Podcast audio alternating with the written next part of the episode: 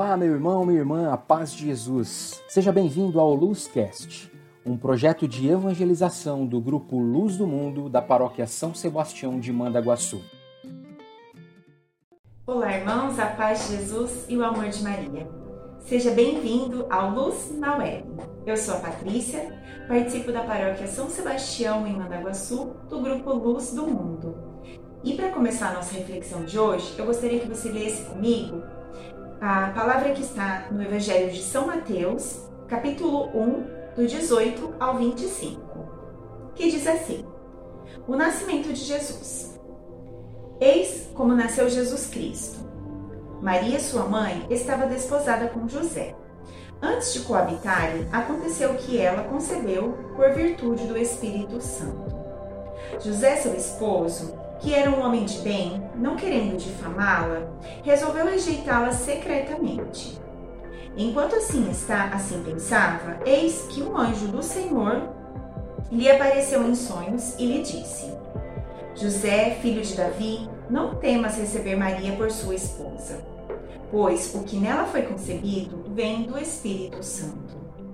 Ela dará à luz um filho, a quem porás o nome de Jesus porque ele salvará o seu povo dos seus pecados. Tudo isso aconteceu para que se cumprisse o que o Senhor falou pelo profeta. Eis que uma virgem conceberá e dará à luz um filho, que se chamará Emanuel, que significa Deus conosco. Despertando, José fez como o que fez como o anjo do Senhor lhe havia mandado, e recebeu em sua casa sua esposa e sem que ele a tivesse conhecido, ela deu à luz a seu filho, que recebeu o nome de Jesus. Palavras da salvação, glória a vós, Senhor. Esse mês de março é dedicado a São José. E conhecer um pouco mais sobre São José foi muito importante porque me trouxe várias reflexões, né? Olhar para São José é olhar também para as nossas famílias. A palavra diz que São José era um homem justo. São José era um homem temente a Deus, que tinha uma intimidade com o Senhor. E por isso Deus falou com ele através dos sonhos. São José também era um homem ouvinte do Senhor. Devido à proximidade que ele tinha com o Senhor, ele foi capaz de ouvir aquilo que o Senhor queria que ele fizesse, que ele recebesse Maria e que ele dissesse sim ao Filho de Deus. José é, também nos mostra o quanto é importante confiar nas decisões que o Senhor traça para as nossas vidas, né? Deus pediu que São José recebesse Maria, mesmo sabendo que ela estava grávida e que é, José poderia pensar em não recebê-la, né? José teve medo, José não queria a princípio receber Maria grávida. É, mas, a pedido do anjo, a pedido do Senhor, e por José ser um homem temente a Deus, por José ouvir ao Senhor, ele recebeu Maria. José também disse o sim para o projeto de Deus, né? E olhando para tudo isso, olhando para os sims que José disse a Deus, também nós podemos olhar para Maria. Maria era uma jovem e ela também disse sim ao Senhor. Ela sabia de todas as dificuldades que ela enfrentaria. Uma jovem solteira, né, que estava prometida a José, mas que não a, a, ela, ela não havia coabitado com José e ela estaria grávida. Então ela sabia de todas as dificuldades que ela passaria, mas ela disse sim ao Senhor, né? Ela disse: "Faça-se em mim segundo a tua vontade". E esse sim de Maria complementa o sim de José, e o sim de José complementa o sim de Maria. Depois nós temos o sim de Jesus, que também disse sim a Deus Pai para o projeto de salvação de todos nós. Se entregou para que ele fosse o canal de salvação de todos nós pecadores. Então, olhando para José, nós podemos olhar para a Sagrada Família.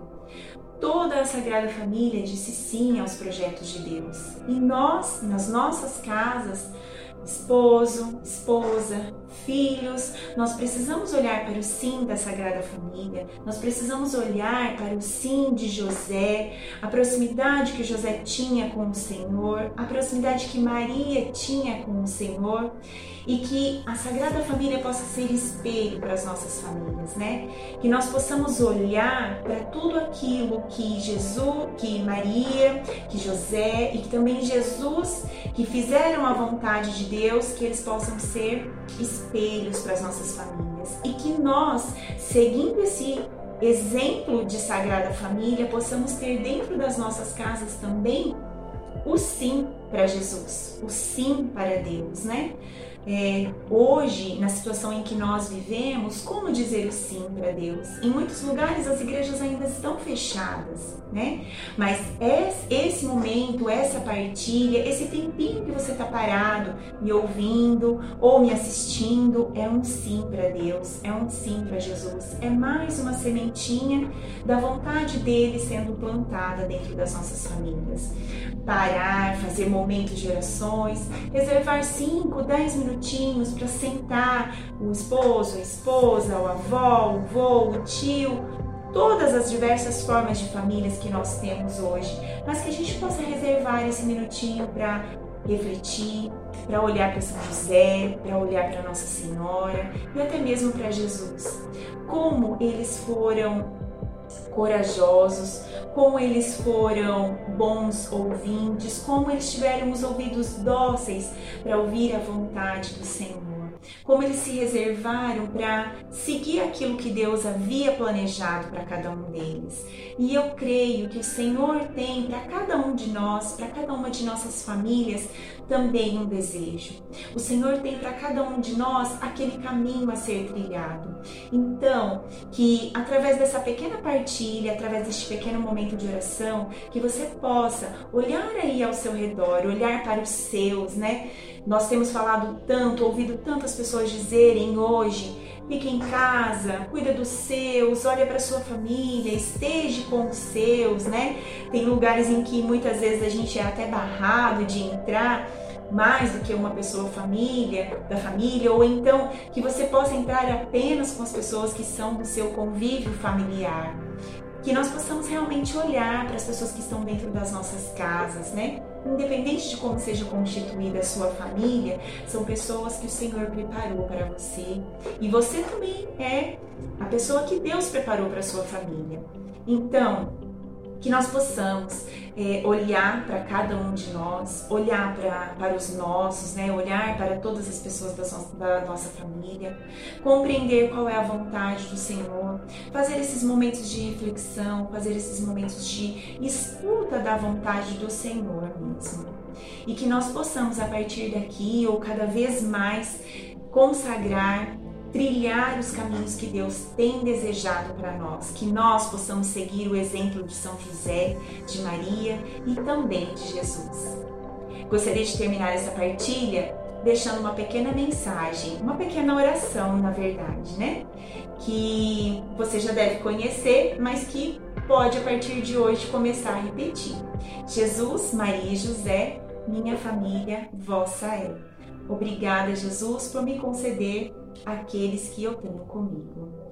Louvado seja nosso Senhor Jesus Cristo, para sempre seja louvado. Fiquem com Deus e até o próximo vídeo. Muito obrigado por você ter acompanhado o Luzcast. É uma alegria poder evangelizar através da tecnologia. Eu deixo o convite para você nos acompanhar nas plataformas sociais, Instagram, Facebook, YouTube, arroba Luz do Mundo RCC. E também compartilhar esse podcast com seus amigos. Deus te abençoe.